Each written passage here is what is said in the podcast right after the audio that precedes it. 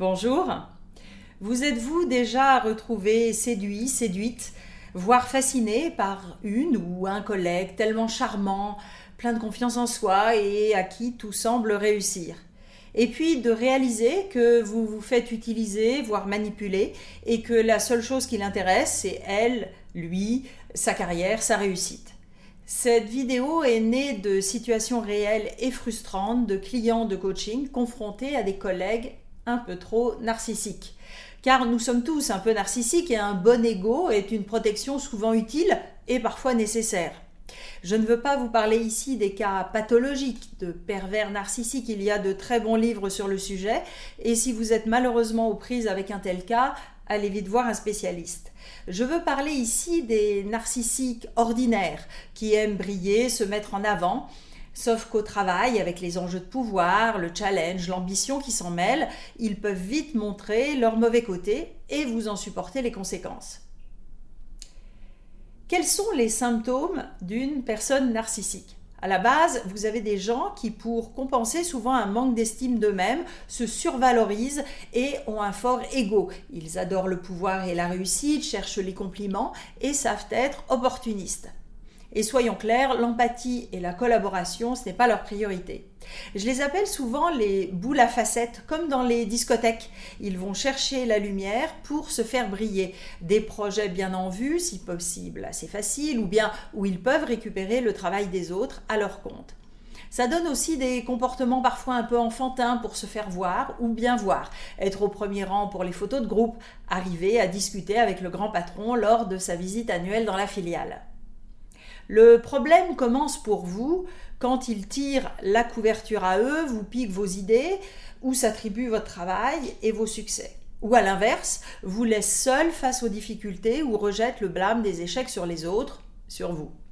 Et si vous tentez de réagir ou que vous leur faites de l'ombre, ils peuvent être assez nuisibles, vous attaquer plus ou moins insidieusement, commencer des jeux psychologiques dans le rôle de persécuteur.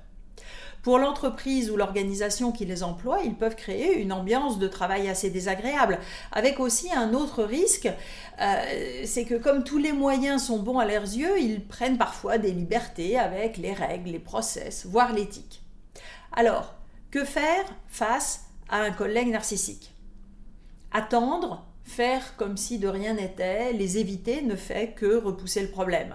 Sauf si vous avez un espoir qu'ils fassent une erreur ou de ne plus avoir rien à faire avec eux prochainement. Car partez du principe que vous ne les changerez pas.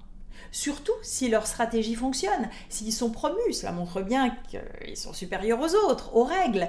Et comme en plus le narcissique ou la narcissique a peu d'empathie, ce n'est pas pour vous faire plaisir ou vous ménager qu'il arrêtera de se mettre en avant à vos dépens.